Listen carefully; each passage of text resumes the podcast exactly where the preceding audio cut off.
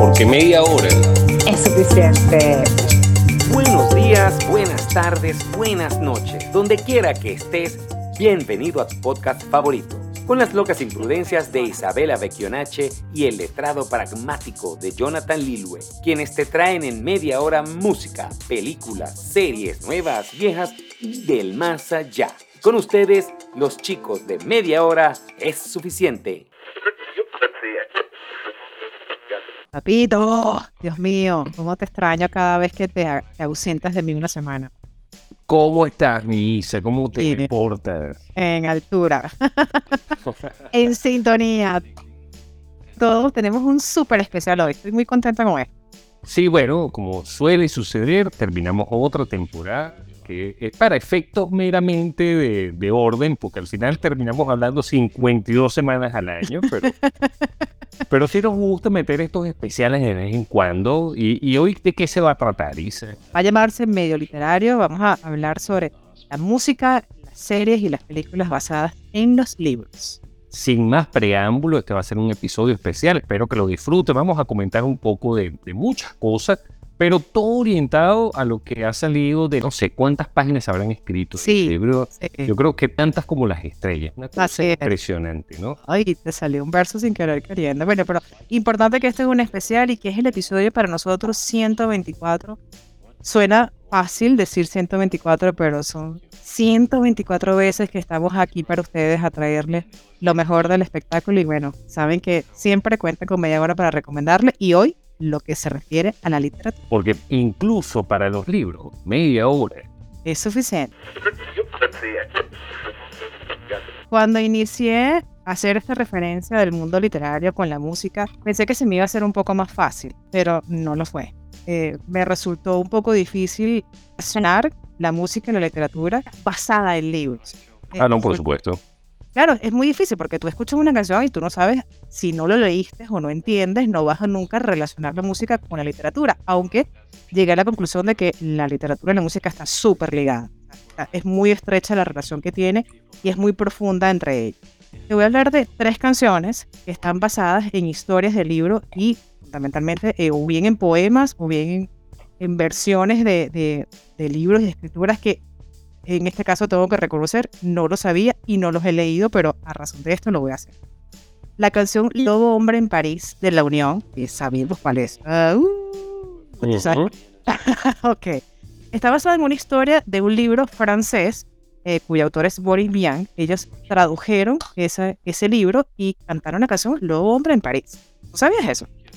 Sí, claro. Ah, eh, vamos a empezar ahorita, ya. La primera, pero la soy gran fanático de la Unión. Tanto esa historia como la historia de su canción Maracaibo son impresionantes. Ok, bueno, realmente yo tengo que reconocer mi desconocimiento de que el Lobo Hombre París era basado. La siguiente canción es Burbujas de Amor de Juan Luis Guerra. Se inspiró un pasaje de Rayuela, una novela de 1963 de Julio Cortázar, que el rompió con todo lo tradicional, narrativa, en romántico, en innovaciones. Juan Luis Guerra lo convirtió en una canción extraordinaria que todas no la sabemos y evidentemente ya esto me invita a leer esta novela espectacular en la cual Juan Luis Guerra se inspiró a hacer Burbujas de Amor. Y la última, que sí tengo que confesar que es un libro que pasó por mí y yo pasé por él, que es El amor en tiempos de cólera, de Gabriel García Márquez, que la canta Shakira. Eh, además que el propio Gabriel García Márquez le pidió a Shakira que pusiera esa canción basada en ese libro y es una canción extraordinaria y de verdad que Shakira factura como quiere, pero esta canción, El amor en los tiempos de cólera y Hay amores y despedida que se inspiró en este libro, le quedaron extraordinarias y de verdad que transmiten lo que esta novela hace ver. Bueno, imagínate, Isa, o sea, este, cómo los libros inspiran el cine, ¿no? Y la música. Yo creo que uno de los únicos ejemplos que yo recuerdo es la obra de José Agustín Coito Solo. Fue llevada su, lírica a la música de varias películas. Ok. Eh, realmente, ¿cómo inspira un libro más? Eh, la música eh, es difícil. Yo me, me veo en el mismo problema que tú, pero para eso les tengo más películas ese.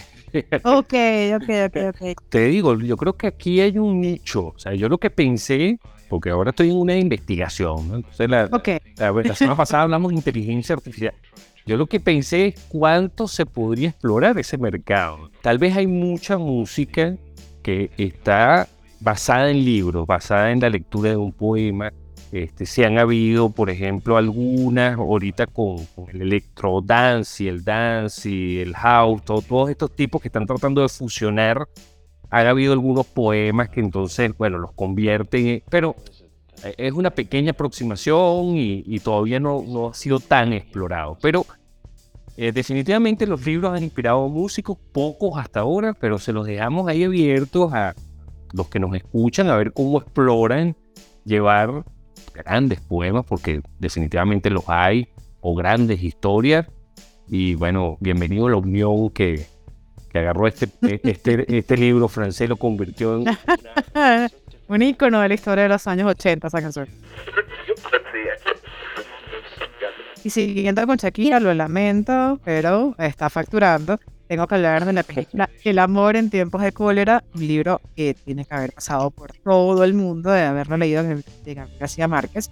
Esta es una película con una muy buena adaptación. la película que es con Javier Bardem. Sí, correcta. Es una buena adaptación, sí, el muy. Hay unos cambios muy importantes que no van a la par con el libro. Eh, sin embargo, hay un drama y realmente la esencia en sí de lo que es el amor en tiempos de cólera. El pobre hombre quedó enamorado mil años. es importante, realmente, o sea, lo adapta. Ahora, si tú, como siempre he dicho, si te vas a la literatura y te vas a la película, tú dices, wow, una tremenda decepción que tienes porque no es realmente lo que te... Otra de las películas que, por lo menos en mi caso, te voy a hablar de los aquellos libros que yo me he leído y también vi la película y es cuando tú dices, ¿quedas decepcionado o quedas encantado? El Código da Vinci. es de- una- una- sí, es una buena adaptación. Tom Hanks hace una buena actuación en representar lo polémico que constituye este libro en cuanto a la Iglesia Católica y todas esas teorías conspiratorias. Sin embargo, hay ciertos detalles que fueron muy obviados en la película que son situaciones súper importantes y unas circunstancias muy importantes incluso transversales en la historia que están dentro del libro Código da Vinci que no lo incluyeron en la película. ¿Ok? Esos son por lo menos en el caso de que yo los he podido leer. Hay una película que en este caso me va a llevar, fíjate que aquí fue al revés, la película me va a llevar, me llevó A buscar, a buscar libros porque me interesó muchísimo la historia. Es una película que se llama Los renglones torcidos de Dios. De hecho, es una novela eh, súper antigua. Y eh, trata, la película va sobre una persona que se hace pasar por una, en una enfermedad psiquiátrica para precisamente investigar un homicidio que ocurre de locuario, o sea, donde están todos los enfermos psiquiátricos. Es una película que incluso está nominada para los premios Goya 2023. Es una tremenda película que adicionalmente la recomiendo. Pero es tan interesante la película que me llevó a buscar el libro y necesito saberlo, necesito leerlo para saber qué tan buena adaptada está. No sé, no te puedo decir si sí o no, pero entiendo que está una eh, perfecta adaptación de la historia de ella en un sanatorio. El otro libro que también leí, El silencio de los inocentes, ¿ok? es extraordinario ese libro, es una súper muy buena adaptación con una excelente representación de las adaptaciones de ambos. Eh, sin embargo, como siempre suele pasar, aquel que es perfeccionista, en mi caso que, vamos a decir, que te lees el libro y que te, te metes en la historia, con esos detalles que van de la mano con el protagonista, se les escapa al director de la película. Sin embargo, como es una adaptación cinematográfica, te trata de transmitir la historia básica o fundamental. Sí. O sea, no pierde la idea principal. De los tres libros es la mejor adaptación. Porque La estará- no, la del silencio de los inocentes, porque está el libro. Hannibal, El silencio de los inocentes, y está Dragón Rojo, eh, que es con Edward Norton y Hannibal. Ah, y Hannibal no, cambian a Jodie Foster por Julian Sí. Moore. Pero la mejor adaptación de las tres, sí, inexorablemente, es El silencio de los inocentes. Claro, pero como te digo, el, el que es acucioso en los detalles. Ah, no, por supuesto. Sí, o sea, y te suelen cambiar un poco la historia. Te sientes como que al mismo tiempo estás avanzando en la decepción o, o retrocediendo en el placer de por lo menos disfrutar la película sin tener conocimiento. No sé qué tan profundo o qué tan beneficioso sea saber que el, el fondo de la película o leerte el libro cuando ves una película entonces te decepciona. No sé. O sea, lo sé que eh, resulta ser un poco conformista también un poco con la película porque bueno, así. Y la última que también me invita, tengo el libro desde hace mucho tiempo paralizado porque, bueno, entre una cosa y otra no lo he terminado, es El Conde de Monte. Yo lo empecé. No, tiene que leerlo. Ah, va, pero bueno, pero vi la película. Entonces no sé qué me vino primero, si la película o terminar de leer el libro. El libro lo he leído y, y, bueno, entre una cosa y otra lo paro y sigo, pero la película, la verdad que no está nada mal al principio, con el principio con el que yo he ido de la mano en la lectura, ¿no? Lo que pasa es que no me terminó de convencer la película, entonces no sé si eso me influyó en no terminar de convencerme a leer el libro. La película jugó conmigo, ay, pero si esto es así como la película, como que no. Pero tengo que, tengo que reconocer que ya es un, un asunto que tengo que esforzarme en leerlo para saber si esto es bueno o esto es mal. Esas son mis películas. Claro, ah, bueno, buen barrido. Suele suceder con Alejandro Dumas que sus libros son espectaculares y las películas no hacen juicio. Y, y te soy honesto, Isa, es difícil. Yo, yo a veces entro en esta discusión con, con personas con las que suelo hablar de películas y eso. Es difícil condensar. A mí me toma leer un libro a veces una semana. No soy, soy un lector ávido, pero, pero no tengo todo el día para leer. Hay gente que en un día se lee un libro, yo no, no tengo esa capacidad, no, no tengo el tiempo para hacer. Eh, la narrativa de, del escritor es, es amplísima, o sea, el, el te, te da una serie de señales, de pensamientos, de cosas que es muy difícil. Yo primero quiero que, contarte una, como una curiosidad de la literatura llevada al cine, Okay. y es cuáles son los autores más llevados al cine o más adaptados en el cine. Ok. El, el rey de reyes es el señor William Shakespeare. Obviamente, creo que hay 2.300 versiones de Romeo y Julieta, El Sueño de una noche de verano. Yo creo que todas las obras de Shakespeare se han llevado al teatro, se han llevado al cine, porque además él escribió para el teatro. Él no era un escritor de prosa, sino que él escribía eh, para teatro. Claro. Entonces, obvi- obviamente él sí es uno de los autores más representados en su obra, incluso hay películas, creo que la de Romeo y Julieta de Leonardo DiCaprio, este, ellos usan el verso.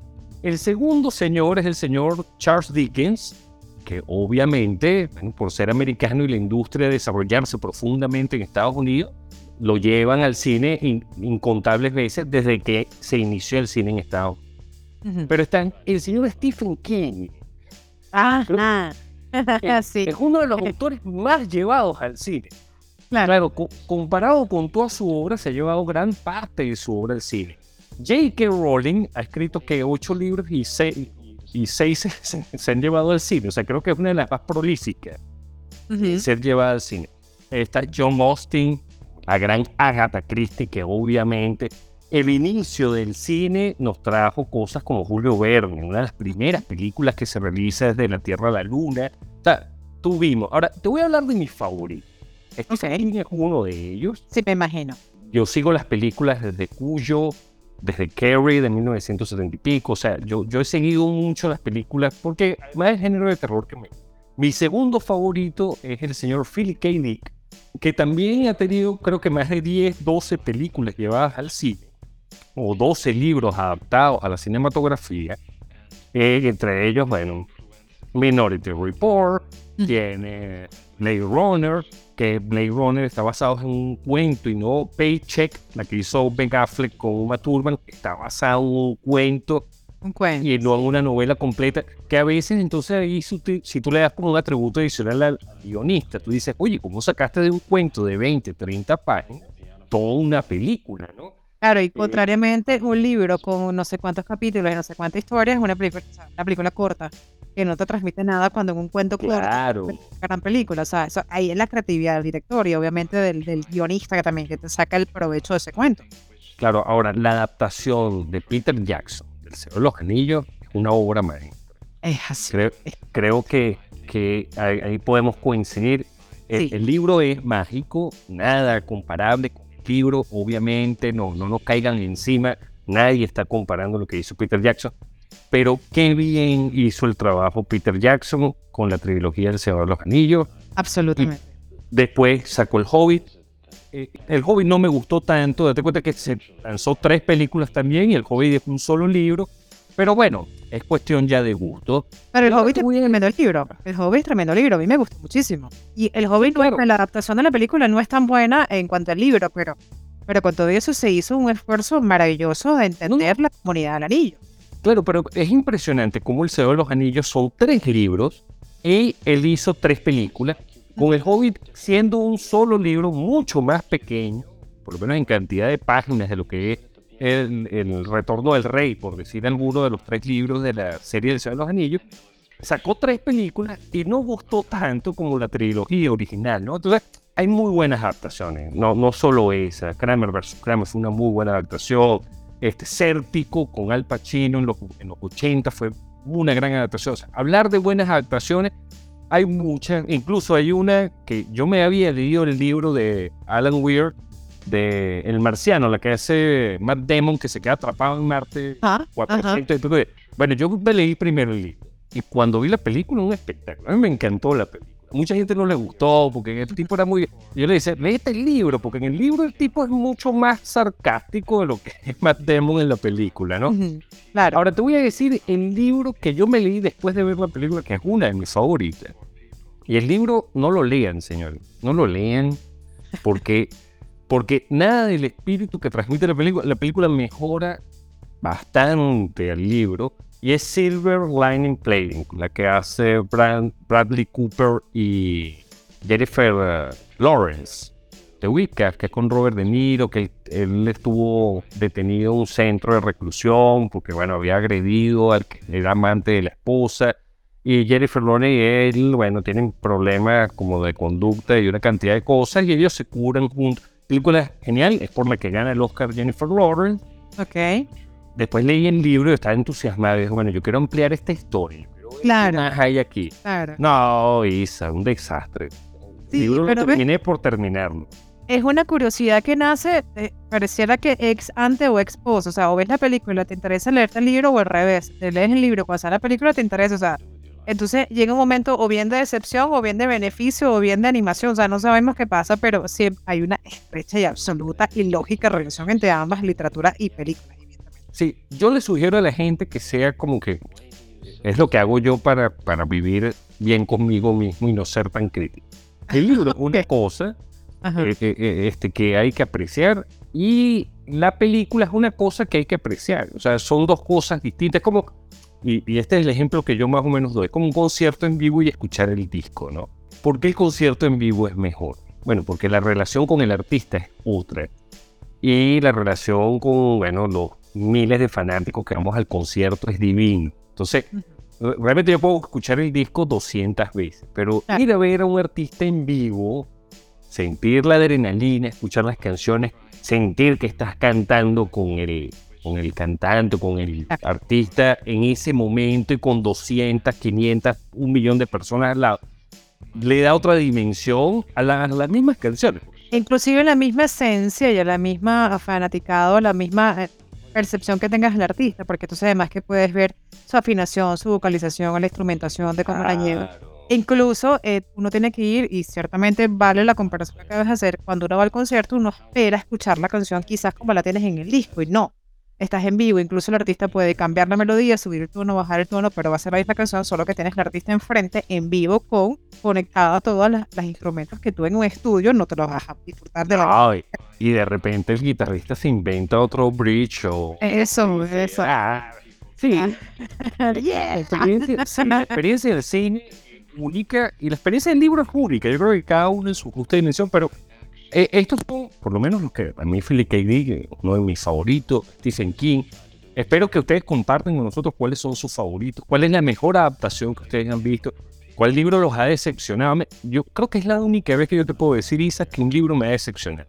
O sea, Sí, eh, es verdad, es verdad. Ok, pero este, ha- has recomendado películas y ahora te voy a recomendar, vamos a, a- a llamarlas series o ah, vamos a- ok. largometrajes, no sé, porque obviamente la trilogía de los Los Anillos podemos llamarla serie porque son tres películas, ¿no?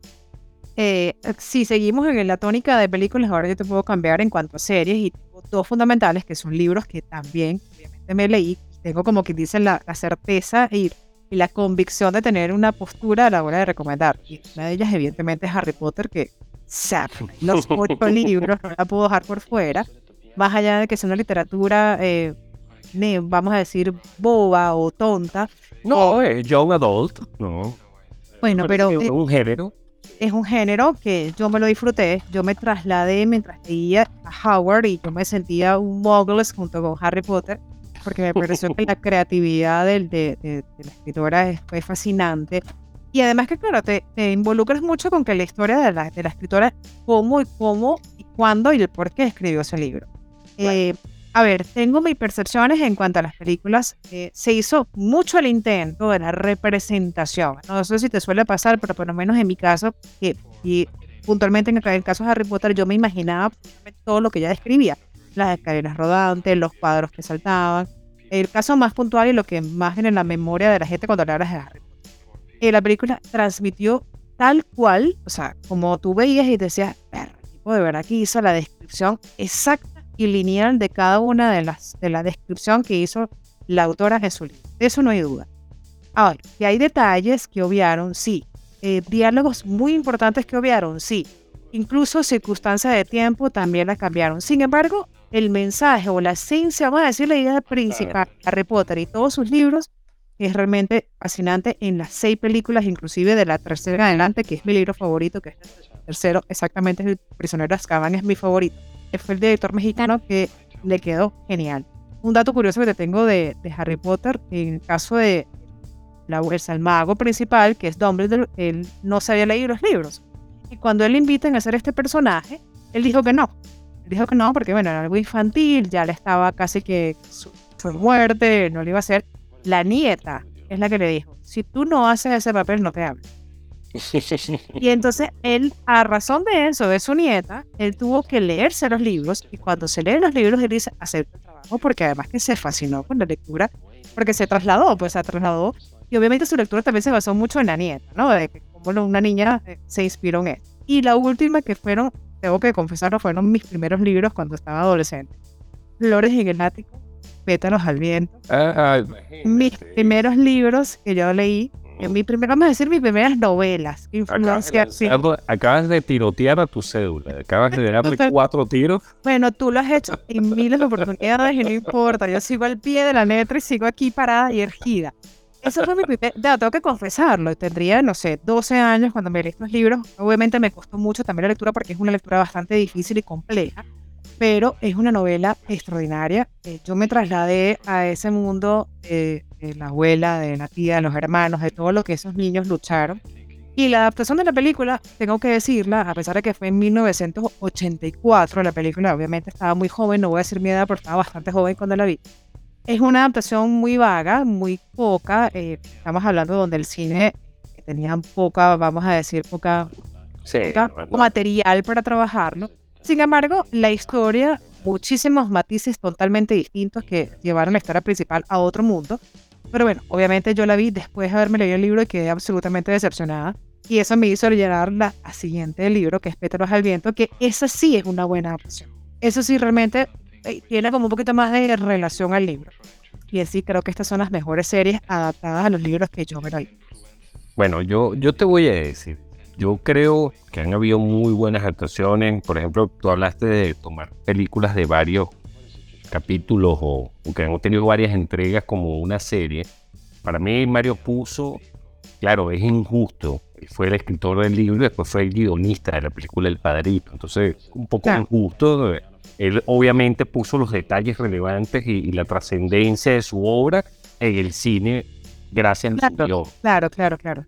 Pero por ejemplo, la serie reciente de Handmaid's Tale es impresionante cómo transportan el libro a la serie. Ok. Good Omens, que tú mencionaste, la recomendaste hace tiempo de Amazon, de Neil Gaiman y Trey Pratchett. Un espectáculo. Sí. Porque realmente, la, serie lo, es también. Sí, porque realmente los detalles de, de, ciertos sucesos, bueno, tal vez no se meten en la serie, pero la esencia de que un diablo y un ángel que sí. irse de la sí. Y, sencillamente aman la humanidad tal y con todos los errores que tiene, y me parece genial. Sí, sí, sí. Y The Witcher, este, yo tuve la oportunidad hace muchos años, yo jugaba role-playing con pana y leía mucha literatura de fantasía, Dragonlance y las novelas de Salvatore.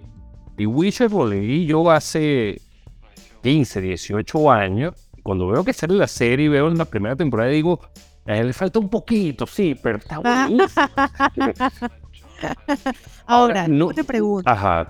de los libros que has leído, ¿cuáles te gustaría que estuvieran en el cine? Bueno, te voy a decir, para, para ser consono, a mí me encanta Terry Pratchett. Yo no sé cómo decirle esto porque no es una trilogía, no es una sectalogía, es una trentalogía. O sea, hay más de 40 libros sobre un mundo que él creo que se llama Mundo Disco. Yo me he leído más o menos 16, 18 de los libros, no me los he leído todos aún. Pero me encantaría ver un intento en Reino Unido a los 80 y sacaron una película muy mala.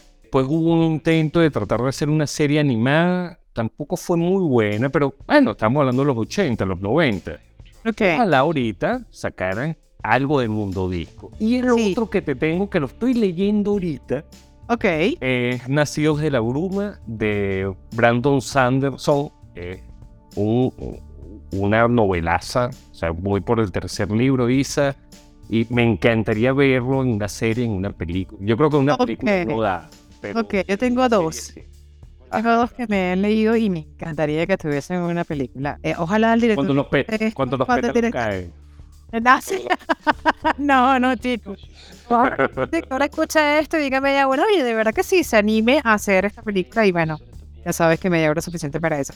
El psicoanalista de John Katzenberger, no sé cómo se pronuncia el apellido. Este libro es extraordinario, es un thriller psicológico genial que yo creo que en una película se convertiría en un súper exitazo. Y el último es Muchas vidas, muchos sabios. Ese es de. Ese es el, el libro que trata de la persona que hace regresión. Ah, Ok. Ah, ¿Qué? ¿No te gustaría? No lo he leído, para ser honesto. Ah, pero porque sonaste así como que, ah, ok, sonaste como que No, no, no. aburrida. dice. Si, si tú lo dices, me parece genial. Bien- Bienvenida, pero no, no conozco el libro, no lo he leído. Brian Weiss es el autor, muchas vidas, muchos sabios. Es la, el, este psicólogo psiquiatra, fíjate que lo mío como por psiquiatría, el psicoanalista también. Él hace, Pues- él hace como regresiones y se convierte en una genial, genial novela que tú te transportas en lo que él, eh, terapia tras terapia, está trayendo con sus pacientes. No, pero yo te quería mencionar, ahorita que me recordé, una serie muy buena, creo que se llamaba La Hora Menguada, Ajá. que era una, lo, lo hizo Radio Caracas Televisión en Venezuela en los 80, creo que fue a finales de los 80, que eran cuentos de Rómulo Gallego. No sé si, si llegaste a escuchar Pues, eso. Sí. Eh, eh, eran varios cuentos de Rómulo Gallegos que ellos llevaron a televisión. Para cada cuento era un capítulo y, y eso me pareció genial. Recuerdo mucho la serie. Ok. Y, y sí, me gusta, sí me hubiese gustado en esa época que estaban en esa onda, bueno, hacían cosas interesantes en televisión, no realities de las Kardashian y cosas de esa. o Sí. Fantasy Island. Exacto. Yo de niño leía, mi mamá me leía los cuentos de José Rafael Pocaterra. Ajá. Y me acuerdo yo, de chamo, pensar que me hubiese gustado ver como los cuentos, como lo gallego, la serie de televisión, los cuentos de José Rafael Pucaterra. Pero aquí se nos puede ir la vida, dice, y es que es ahora. Porque Claro, pero estamos hablando de aquellas que no han llegado a la pantalla grande, o sea, que pudieran llegar. Pucaterra, eh, aquel que, que tenga, no importa que no sea venezolano, le busquen los cuentos grotescos de José Rafael Pucaterra. Creo que, que hay cosas ahí bien. Hay, hay un cuento espectacular que se llama El Matasaltos, que es una cosa, es un drama interesante. No, no, genial. De la cripta, parece. No, y tiene uno de la bruja. Me Sí, acuerdo un cuento. cuento de la cripta. No, sí, no, pero sí me acuerdo de. No, porque era, era como drama interesante. Bueno, se llaman cuentos grotescos. Sí me acuerdo en la universidad hicieron un pequeño corto del cuento La lluvia de Arturo Uslar Pietri, que me, me gustaría ver algo hoy día, no, no del plano universitario, por eso lo hizo un grupo de estudiantes de comunicación social en su momento, pero tenemos a Arturo Uslar Pietri, tenemos a Pucaterra, tenemos, tenemos- que- no, no sé si han hecho algo de casa. O sea, hay mucha literatura venezolana latinoamericana. El silbón. El silbón también. Bueno, de Silbón hay una película. Hay una película. la Llorona también es la película, La Llorona también. Pero esa, esa es la llorona mexicana. Nosotros tenemos la sayona. Ah, es diferente. Tenemos una llanura distinta. Es una llanura Claro. el background de la historia es completamente distinto, Isa. Ok. Lloramos por cosas distintas. No, no, no, de esto hay que hacer otro, Isa. En verdad, hay que hacer otro de esto que nos quedamos cortos. Ahorita que, que comienza, yo, yo había preparado las cosas. No, me, en la cabeza. Sí, no, sobre todo que quedamos cortos en cuanto a aquellos que hemos leído y que sería bueno verlos en la pantalla grande, ¿no? Eso sí, realmente son esos son como Bueno. los, los más cliché, porque obviamente es el que más tenemos acceso y tenemos como que más la información y más a, a diferentes que ya están en la pantalla y después que tú lees el libro, como pasó Claro, yo, yo, por ejemplo, ahorita me estoy leyendo uno en paralelo que se llama Mickey 7, Ajá. que es como un. Es un tipo que, que está probando los viajes espaciales, pero para viajar en el tiempo, viajar a otras galaxias. O sea, él tiene la facultad de que él no muere. Él muere y vuelve a vivir y pueden mandarlo como conejillo de India. Él es un conejillo de India para los viajes espaciales. Ok. In- interesantísimo. Me encantaría verlo en el cine. Porque hasta ahora, eh, co- como me pasó con el marciano, yo leo el marciano y como a los, claro, yo lo agarro, lo empiezo a leer y a los tres meses dijeron, se va a hacer la película y el protagonista es Matt Damon y yo, wow, te voy a terminar de ya, ya, de una En serio. No, ese, ese caso es interesante, el de Andy Weir. Él publicó el libro en Amazon, a los seis meses le compraron los derechos. Ah, Y a los seis meses la película ya estaba casi completamente realizada. Entonces, ¿Quién- eh, él- hecho estas películas de John Satakatam, Shaffer, no sé qué es el apellido, es tan bueno este thriller, este escritor tiene películas, tiene lo que se llama El Juicio Final, que también me lo leí, brutalicísimo ese libro, yo no sé por qué no, no. O sea, se están quedadísimos los Bueno, directores. sí. Yo, por ejemplo, no sé por qué Estados Unidos no lo hace. Hay una serie de libros que se llama de Sergei Lu- Lukianenko, disculpen los rusos, pero no me disculpen nada porque están en guerra. Ser- Sergei Lukianenko escribió una serie de libros que se llaman los, que se llaman los guardianes. Los guardianes de la noche, los guardianes del día, los guardianes del crepúsculo, este, y los últimos dos que no, no me leí. Son brutales, y son de vampiros, monstruos y cosas brutales. Sé que hay una película rusa, no he tenido acceso a verla, pero la he buscado en infinidad de lugares y no está. Que es de los guardianes de la noche y que fue un desastre. Esa Ah. también me gustaría, pero insisto, Isa, esto tenemos que hacer otro. No, sé si ¿Lo la próxima temporada, sí, sí. Ahí, eh, pero, y obviamos todo lo que hablamos ahorita y nos vamos. Así, perdimos el orden. Pero no importa, Isa. Tenemos para otro programa y invitamos a la gente a estar pendiente porque la próxima vez le prometemos que vamos a ser más ordenados. Lo que aquí ahorita somos apasionados. ¿Qué vamos a hacer? ¿no? Sí, no, me volvió loco. Sí. Aquí somos Ucrania Team y, y Shakira Team. Bueno, no sé, papito, pero aquí yo te di las referencias que ahorita en el 2023 tengo. Posiblemente a final de año de 2023 o 2024 tengo muchísimas más y tengo información que, que, que las dejamos por fuera ahorita en este episodio. No, insisto, dice, tenemos que hacer otro de esto porque da, da mucha tela que cortar. Además, nos encanta leer, nos encanta ver películas, nos encanta ver series y siempre adaptaciones interesantes. Esperamos que disfruten el episodio. Yo lo disfruté enormemente pensando, porque es que hay tantas cosas que uno ha leído que se han llevado al cine, otras que aún no se han llevado, pero de repente nos sorprende. O de repente, si algún director hace platica con esto, acuérdese de la gente de media hora que Claro, la sugerencia, aquello que le falta. No, y además que en, en la medida que uno va conversando, te van viniendo toda esa información que tienes almacenada. Entonces, claro que hay muchas cosas por fuera, pero bueno, no importa. Mientras aquí estemos nosotros para ustedes, media hora seguirá funcionando. Y bueno, Papito, para mí ha sido nuevamente un placer en deleitarte y deleitarnos en este momento literario. Y bueno, nos vemos la próxima semana, no me olvides, acuérdate. ¿ok? No vale, seguro, Isa, nos, nos estamos viendo igual, estamos escuchando y los esperamos, esperamos escucharlos ustedes comentando qué libro, qué, qué película los llevó a leer el libro, qué libro los llevó a ver la película, cuáles son sus decepciones. En el ámbito de ver películas y leer libros, las otras excepciones hay otros podcasts para eso, señores. Son- Audiolibro también, audiolibro también hay. Hay, hay terapia, la- las terapias buenas. Audiolibros, digital, chao papito. Recuerden revisar nuestra playlist en Spotify como Mayores Suficientes y aquí estoy. ¿Por qué media hora?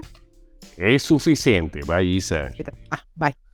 This concludes our broadcast day. Good night, and God bless America.